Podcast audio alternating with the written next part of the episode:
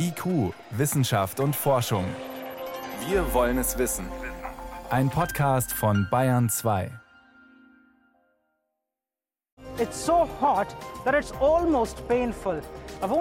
Es ist so wahnsinnig heiß, dass es fast schmerzt. Ich war nur für einen Moment in der Sonne und habe schon das Gefühl zu verbrennen. Eine Stimme aus Indien, das in weiten Teilen seit rund zwei Wochen und nach wie vor von einer Hitzewelle heimgesucht wird. Was hält der menschliche Körper aus? Außerdem, wie bekommen wir das mit dem Plastikrecycling besser hin? Und erlebt Kalifornien bald einen neuen Goldrausch oder besser Lithium-Hype? Antworten gibt's hier. Herzlich willkommen. Wissenschaft auf Bayern 2 entdecken. Heute mit Birgit Magira. Die meisten hier freuen sich, dass endlich die schöne Jahreshälfte beginnt und wir diese Woche Sonne und Wärme bekommen. In vielen Regionen Indiens und in Pakistan dagegen würden die Menschen alles geben, wenn es nur etwas kühler wäre. Dort wütet seit rund zwei Wochen und nach wie vor eine selten erlebte Hitzewelle. Weit über 40 Grad. In manchen Regionen kratzt es an die 50 Grad Celsius. Und das schon so früh im Jahr. Der Sommer kommt ja erst noch. Angenehm ist das schon lang nicht mehr. Hier ist eher die Frage, was an Temperaturen kann der menschliche Körper überhaupt dauerhaft ertragen?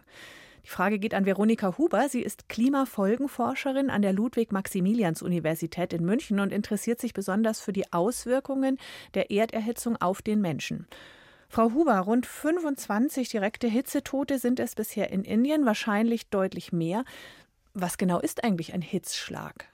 Ja, also es ist jetzt so, da ist der menschliche Körper diese Temperatur von knapp 37 Grad halten muss und das sozusagen ist dann einfach in so einem Hitzeschlag kommt es zu einer Über Überhitzung und es kommt am Ende zu einem Organversagen. Also es ist einfach so, der, der Körper kann eben diese Hitze nicht mehr loswerden und dann genau passiert das, dass letztendlich das ganze System zusammenbricht. Ab welcher Temperatur droht denn das? Das hängt dann sehr davon ab, was man gerade tut. Häufig sind diejenigen von Hitzeschlag betroffen, die hart arbeiten. Also das ist, sind besonders eben Leute, die in der Landwirtschaft arbeiten, aber es passiert auch immer mal, auch in Europa beispielsweise, wo die Hitze natürlich nicht so ist wie, hier, wie in Indien und in Pakistan jetzt, aber wenn Leute beispielsweise auf Baustellen arbeiten, im Straßenbau, also genau unter diesen sehr starken physischen Belastungen des Körpers, dann ist eben bei, das kann man denen dann eben gar nicht ganz genau sagen, ob es dann die 35 Grad sind oder die 40 Grad. Das ist sozusagen dann einfach diese Überhitzung des Körpers, die dann einfach zu diesem tödlichen Hitzschlag führen kann. Also neben der reinen Temperatur und wie lange die anhält, sind auch andere Faktoren mitentscheidend, eben die körperliche Belastung, wahrscheinlich auch die Luftfeuchtigkeit. Jetzt wäre die Frage, Wissenschaftler und Wissenschaftlerinnen wollen es ganz genau wissen, wie messe ich denn das? Ich kann ja schlecht echte Versuche an Menschen machen und gucken, wann die umfallen. Es gibt tatsächlich auch physiologische Studien, also auch aus dem Bereich des Militärs, wo man natürlich irgendwie wissen will, unter welcher Belastung, unter welchen Temperaturen, was passiert im Körper. Und da misst man tatsächlich dann auch im Thermometer tatsächlich die Körpertemperaturen. Letztendlich ist es so, es gibt auch eine physiologische Anpassung. Also jemand, der in kälteren Klimata lebt, ist eben schon bei niedrigeren Temperaturen unter Hitzestress als jemand, der in heißen Klimata lebt und an höhere Temperaturen angepasst ist. Das Wichtige ist sozusagen immer dieses eben, dass, wie lange schafft der Körper, dieses physiologische Gleichgewicht aufzuhalten, was eben ja, für die Gesundheit notwendig ist. Wenn wir jetzt aber wirklich ein Limit festlegen wollen, wo ist die Anpassungsgrenze des menschlichen Körpers auch unter, ich sag mal, besten physiologischen Bedingungen? Also ähm, das ist tatsächlich so. Es gibt in der Klimaforschung seit jetzt einigen Jahren diese, so einen Forschungszweig, der sich eben versucht anzuschauen, wenn mit der Klimaerwärmung die Temperaturen immer weiter steigen, kommen wir dann in so eine Grenze der physiologisch-menschlichen Anpassungsfähigkeit. Wir haben diese Körpertemperatur von knapp 37 Grad und wenn es heißer ist, dann muss der Körper Hitze abgeben und das macht man einmal durch Abstrahlung von Wärme oder dann, wenn es eben zu heiß wird, fängt der Körper an zu schwitzen und über die Verdunstungskühle kann auch Hitze abgegeben werden. Und dann ist es tatsächlich so, dass man sich angucken kann, bei welcher Kombination von Temperatur und Luftfeuchte kommt man in eine Situation, wo der Körper die Hitze einfach nicht mehr abgeben kann. Das weiß auch jeder. Sauna kann höher sein als Dampfbad. Ne? Je mehr Luftfeuchtigkeit, desto geringer die Hitze, weil da falle ich schneller um. Genau, und bei einer bestimmten Luftfeuchte würde dann dieser Verdunstungskühlungseffekt nicht mehr funktionieren. Und das ist dann eine andere Art der Temperaturmessung. Das nennt sich die Feuchtkugeltemperatur. Da kann man sagen, das ist die 35 Grad Feuchtkugeltemperatur. Und da ist es so, dass eben sogar ein gesunder Mensch der im Schatten sitzen würde, ausreichend Wasser zur Verfügung hätte, der würde nach ein paar Stunden, würde das tödlich sein, in dieser Kombination von Wärme und Luftfeuchte sich aufzuhalten. Und das ist jetzt natürlich diese interessante Frage, könnte es passieren, dass durch ja, den menschlichen Klimawandel wir in bestimmten Weltregionen in diese Bereiche hineinrutschen könnten, wo tatsächlich ein Aufenthalt im Freien tödlich werden würde, eben sogar für gesunde Menschen. Könnten wir? Ähm, besonders betroffen sind Regionen in Indien, in Pakistan, im Nahen Osten. Und wenn man sich eben jetzt anschaut, die verschiedenen Szenarien für die Zukunft, beispielsweise jetzt das Szenario, das davon ausgeht, dass wir den Klimawandel nicht schaffen abzubremsen und wir bei irgendwie vier, fünf Grad globaler Erwärmung zum Ende des Jahrhunderts landen, dann findet man in diesen Simulationsstudien in Indien, in Pakistan, im Nahen Osten, gibt es dann tatsächlich Gebiete, wo wir in diesen Bereich hineinrutschen, dass das eine Art Unbewohnbarkeit auch dieser Regionen zur Folge hätte. Lassen Sie uns an die Vernunft und Handlungsfähigkeit des Menschen glauben und optimistisch sein. Wir kommen höchstens an die 2 Grad Erwärmung. Wäre es dann trotzdem noch gefährlich in etlichen Regionen?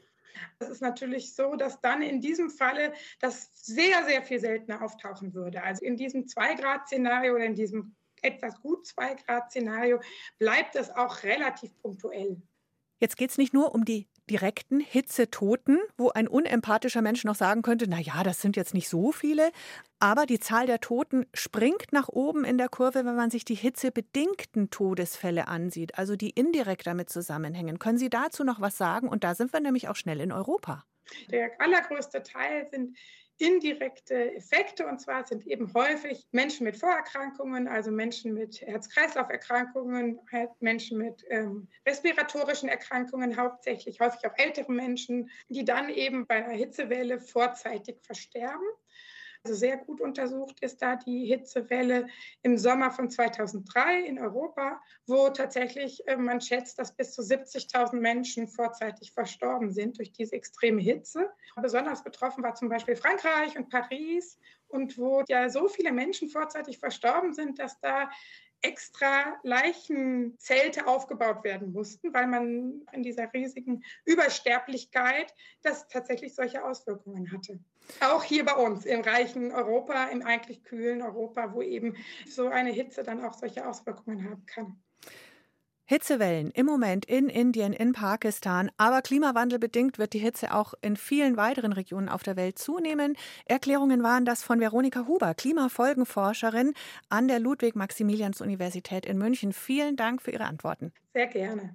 IQ, Wissenschaft und Forschung gibt es auch im Internet. Als Podcast unter bayern2.de. Erdölembargo, Erdgasknappheit durch die Energiesanktionen gegen Russland ist eine Frage drängender denn je. Wie werden wir schnell viel unabhängiger von diesen fossilen Energieträgern?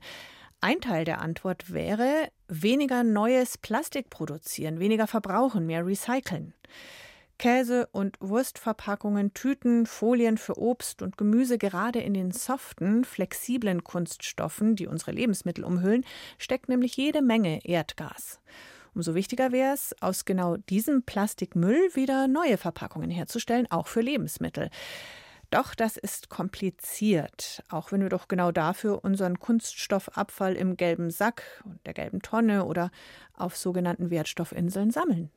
Wir machen es, aber was dann daraus wird, weiß nicht. Großes Vertrauen, ja, dass die Sachen, die man zurückgibt, äh, auch wieder dem stofflichen Kreislauf zurückgeführt werden. Kreislaufwirtschaft, das hätten wir alle gern, gerade bei Plastik. Nicht ständig neu für den einmaligen Gebrauch produzieren, sondern ressourcenschonend immer wieder altes Material verwenden. Aber Altplastik, sogenanntes Rezyklat aus dem Verpackungsmüll, wird derzeit bei Lebensmittelverpackungen gar nicht eingesetzt. Aus einem alten Joghurtbecher darf laut EU-Verordnung gar kein neuer Joghurtbecher werden, sagt Axel Subkleff von Mülltrennung wirkt, einer Kampagne der dualen Systeme Deutschlands. Zurzeit ist der Einsatz von, von Rezyklaten, also Sekundärrohstoffe für die meisten Kunststoffe im Lebensmittelkontakt ähm, aus hygienischen Gründen gar nicht erlaubt. Für Flaschen aus PET, also PET, gibt es technische Verfahren, die eine Anwendung als, als Verpackung für den Lebensmittelbereich da wieder ermöglichen. Das geht vor allem dank unseres gesonderten Pfand-Sammelsystems. Damit ist nämlich vorab schon eine weitgehend saubere Trennung und Sortierung der Plastikflaschen garantiert.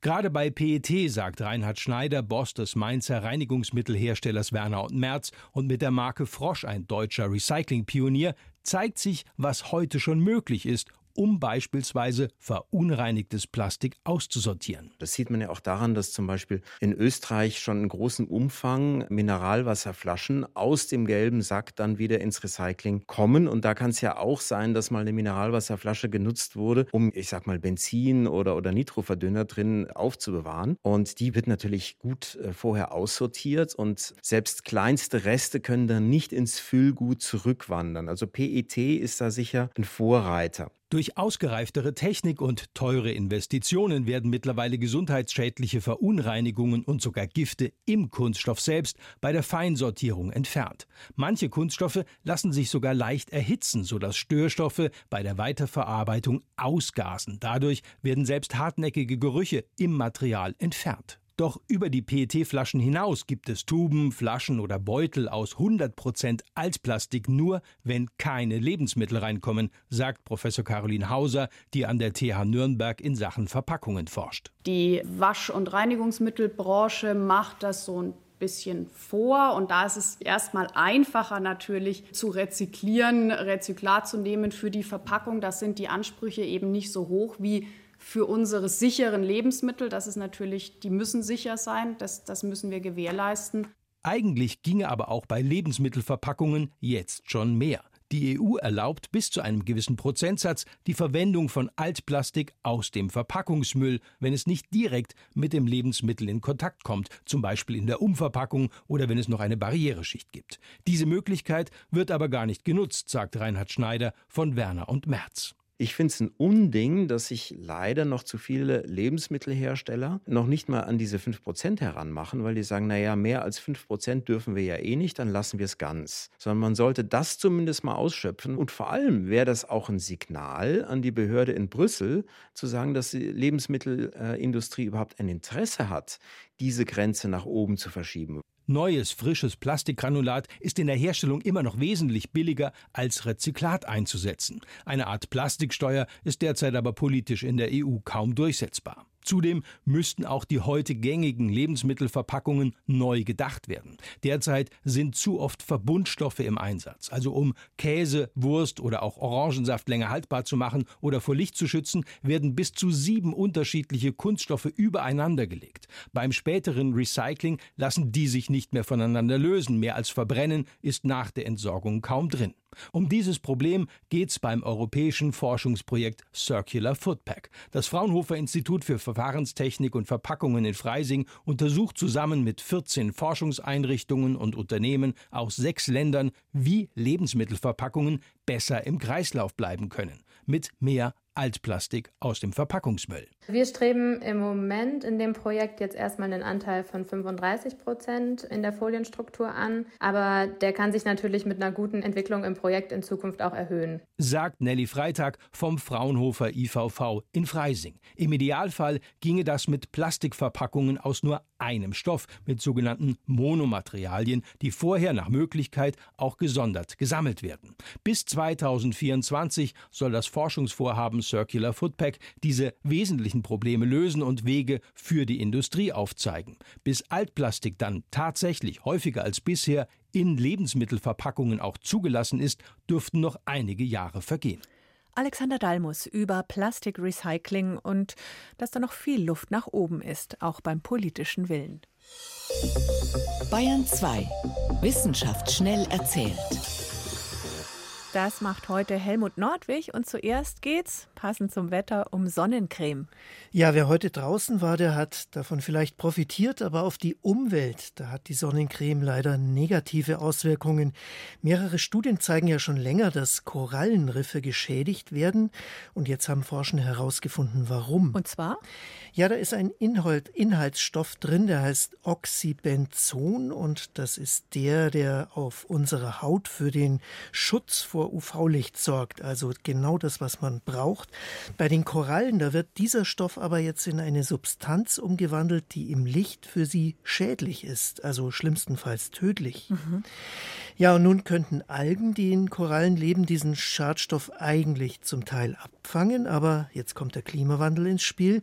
Wenn das Meer zu warm ist, dann sterben diese Algen zum Teil ab. Das führt dann zur Korallenbleiche, über die wir auch schon öfter berichtet haben, mhm. und eben noch dazu, dazu, dass die Sonnencreme den Korallen so richtig schaden aber kann. Aber könnte man dieses Oxybenzon nicht weglassen, irgendwie leicht ersetzen?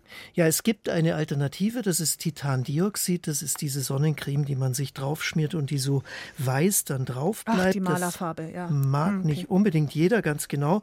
Und äh, zu diesen chemischen Schutzmechanismen, da gibt es leider zum Oxybenzon bisher keine Alternative. Aber nachdem man den Grund jetzt kennt, kann man hoffentlich einen korallenfreundlichen Sonnenschutz entwickeln. Hm. Jetzt eine Meldung, die aufhorchen lässt. In Großbritannien ist eine Krankheit aufgetaucht, die den Pocken ähnelt. Da hat ein Reiserückkehrer aus Nigeria plötzlich hohes Fieber bekommen. Seine Lymphknoten sind geschwollen, Pusteln hat er bekommen an den Händen und im Gesicht, genau wie bei den Pocken. Mhm. Und die Diagnose war Affenpocken. Mhm. Das ist eine Viruskrankheit, die ist mit den Pocken verwandt, kommt gelegentlich mal in Afrika vor. Und wo steckt man sich da an? Ja, indem man äh, Kontakt hat mit infizierten Tieren oder indem man das Fleisch von Wildtieren isst, können sich Menschen anstecken. Leider kann man die Krankheit nicht behandeln, aber zum Glück heilt sie bei Erwachsenen von selbst. Nun stecken sich Menschen auch nur selten bei anderen Menschen an und deswegen ist es auch unwahrscheinlich, dass in Großbritannien sich da noch jemand infiziert hat. Aber man kann eben nie ausschließen, dass aus diesem Virus, das ja eigentlich Tiere befällt, durch eine Mutation ein neues entsteht, das dann auch menschengefährlich wird. Ja, ich sag nur Hallo Corona gerade erst erlebt. Ganz mhm. genau. Und jetzt kommen wir noch zu einer Verkleidung der besonderen Art. Okay. Harmlose Tiere, die ahmen ja manchmal das Aussehen von Gefährlichen nach und werden dann von ihren Feinden eher in Ruhe gelassen. Ja, Mimikry, ne? Genau, so heißt dieses Täuschungsmanöver und jetzt hat ein italienischer Forscher eine akustische Mimikrie entdeckt. Aha. Bei einer Fledermausart, die es auch bei uns gibt, dem großen Mausohr. Dieses große Mausohr, das kann nämlich brummen wie eine Hornisse, um Feinde wie zum Beispiel Eulen abzuschrecken. Super Dabei schlau. vibrieren diese Fledermäuse mit dem ganzen Körper und dass das wirklich der Abschreckung dient, kann man zeigen, indem man, wenn man einer Eule eine Aufnahme von diesem Brummen vorspielt, dann sieht man, dass sie tatsächlich zurückweicht. Ja, und selbst wenn der Vogel seine Beute schon festhält und die dann anfängt zu vibrieren wie eine Hornisse, macht er das Gleiche, was ich wahrscheinlich auch täte. Er lässt sie vor Schreck los. Also ein perfektes akustisches Täuschungsmanöver zur Selbstverteidigung. Schlaue Fledermäuse. Vielen Dank, Helmut Nordwig, für die Kurzmeldungen aus der Wissenschaft.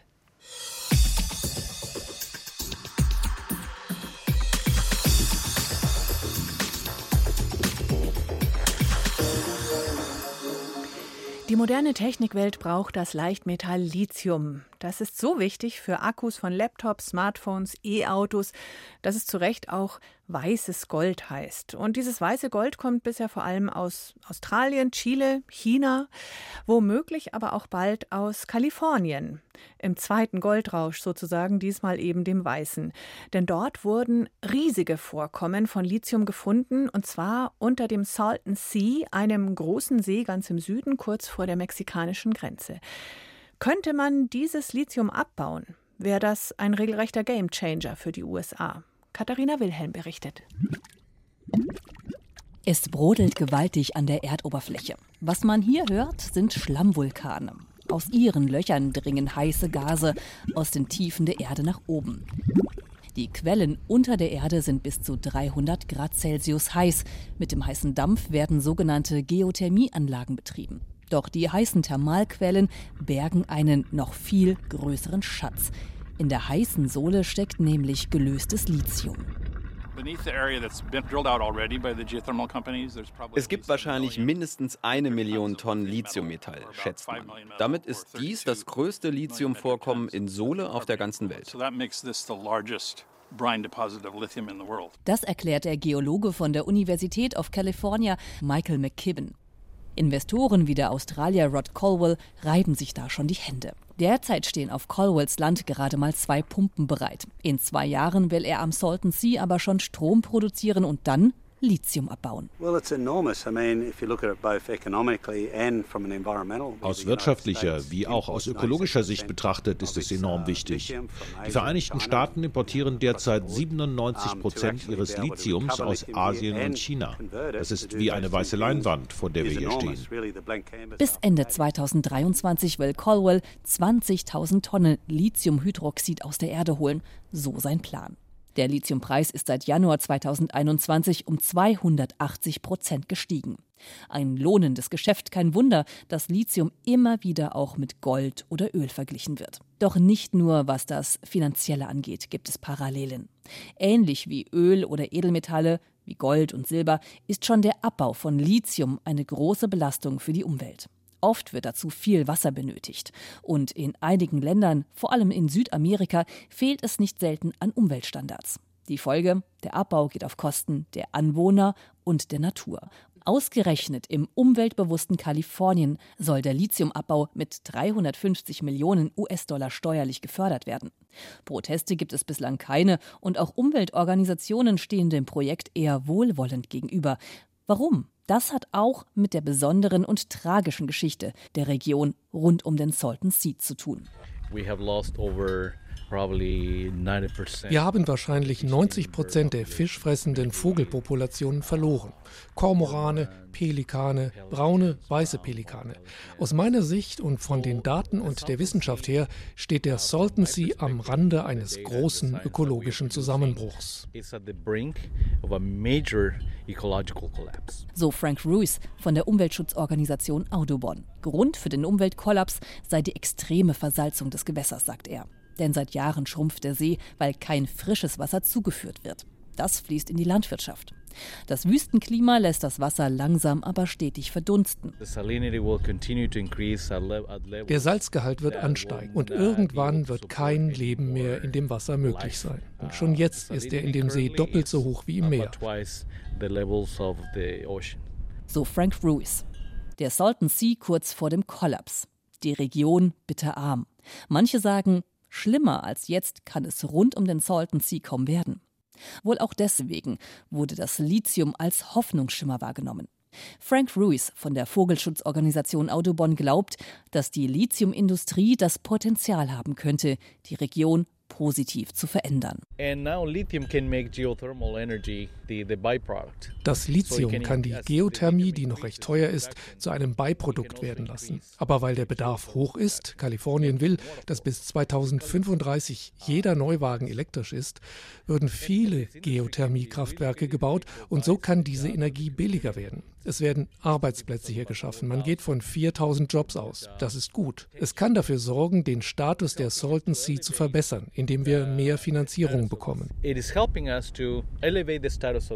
Gelänge es also, das Lithium umweltverträglich aus der heißen Sohle herauszulösen, dabei die grüne Energie zu fördern und würden dabei auch noch Jobs vor Ort geschaffen und Geld in die Region gebracht, es wäre ein dreifacher Gewinn. Doch es gibt auch Experten, die die Euphorie kräftig bremsen. Denn das Verfahren, Lithium aus der Sohle herauszulösen, ist kompliziert, sagt Lithium-Experte Joe Lowry, der das Unterfangen am Salton Sea gut kennt. Ich habe nichts gegen das Projekt Salton Sea. Was ich aber nicht mag, ist, wenn erzählt wird, dass es eine einfache Lösung ist. Denn wenn es eine einfache Lösung wäre, hätte man das schon gemacht. Das Verfahren, das am Salton Sea angewendet werden soll, ist neu und wenig erprobt. Lowry glaubt, es könnte noch länger dauern, als viele Firmen behaupten, bis wirklich große Mengen an Lithium aus der Sohle gewonnen werden können. Die gesamte Batterienlieferkette besteht aus vielen Teilen. Lithium ist ein kritischer Faktor, aber es fehlen noch viele andere Industriezweige, um Batterien herstellen zu können. Da passt vieles noch nicht zusammen. In Kalifornien träumt man unterdessen wohl weiter vom weißen Goldrausch 2.0 und die Anwohner des Salton Seas von einem Aufschwung, der den giftigsten See der USA vielleicht doch noch irgendwie retten kann. Katharina Wilhelm über die Lithiumvorkommen in Kalifornien, bei denen manch einer schon ein Funkeln in die Augen bekommt, wie Mitte des 19. Jahrhunderts beim legendären Goldrausch. Vielen Dank fürs Zuhören bei IQ Wissenschaft und Forschung. Am Mikrofon war Birgit Magira.